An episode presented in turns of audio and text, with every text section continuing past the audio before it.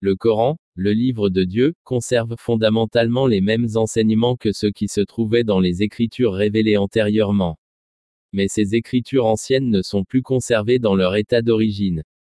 Les ajouts et suppressions ultérieures les ont rendues peu fiables, tandis que le Coran, conservé dans son état d'origine, est totalement fiable.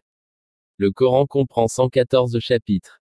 Son contenu en peu de mots est croire et adorer un seul Dieu et se considérer comme responsable devant lui, la ferme conviction que la guidée envoyée par Dieu par l'intermédiaire du prophète Mohammed, paix et salut d'Allah sur lui, est la vérité et que le salut éternel de l'homme repose dessus. La position du Coran n'est pas seulement qu'il s'agit de l'une des nombreuses écritures révélées, mais qu'il est le seul livre céleste authentique, car tous les autres livres, en raison d'ajouts et de suppressions humaines, ont été rendus historiquement peu fiables.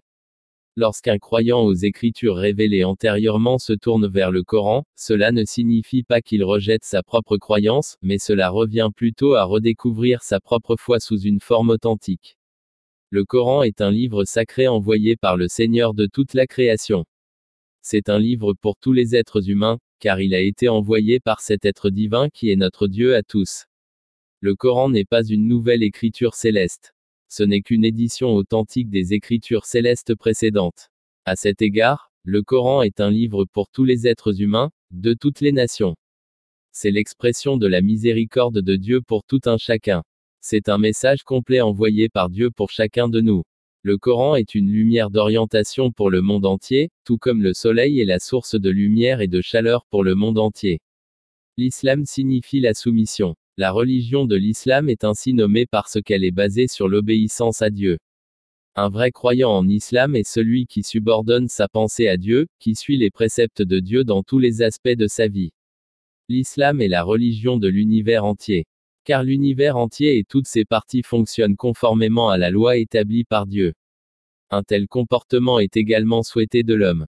L'homme devrait également mener sa vie en tant que serviteur obéissant de Dieu, tout comme le reste de l'univers est entièrement soumis à Dieu. La seule différence est que l'univers s'est soumis à Dieu obligatoirement tandis que l'homme est obligé de se soumettre à la volonté de Dieu par son propre choix. Lorsque l'homme adopte l'islam, c'est d'abord sa pensée qui se conforme à l'islam, puis ses désirs, ses sentiments, ses intérêts, ses relations, ses amours et sa haine. Lorsque l'homme, dans sa vie quotidienne, est placé sous le commandement de Dieu, son comportement avec les gens et ses relations sont tous modelés par les exigences de l'islam.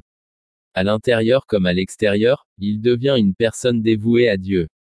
L'homme est le serviteur de Dieu, et en effet, la seule voie appropriée pour l'homme dans ce monde est de vivre en tant que serviteur de Dieu. L'islam, en fait, est un autre nom pour cette vie de servitude envers Dieu. Là où la vie islamique est consacrée au service de Dieu, la vie non islamique bafoue sans vergogne la volonté de Dieu. L'islam enseigne à l'homme de mener une vie obéissante et de se soumettre complètement à la volonté de Dieu. Ce sont les gens qui le font qui partageront les bénédictions de Dieu dans le prochain monde.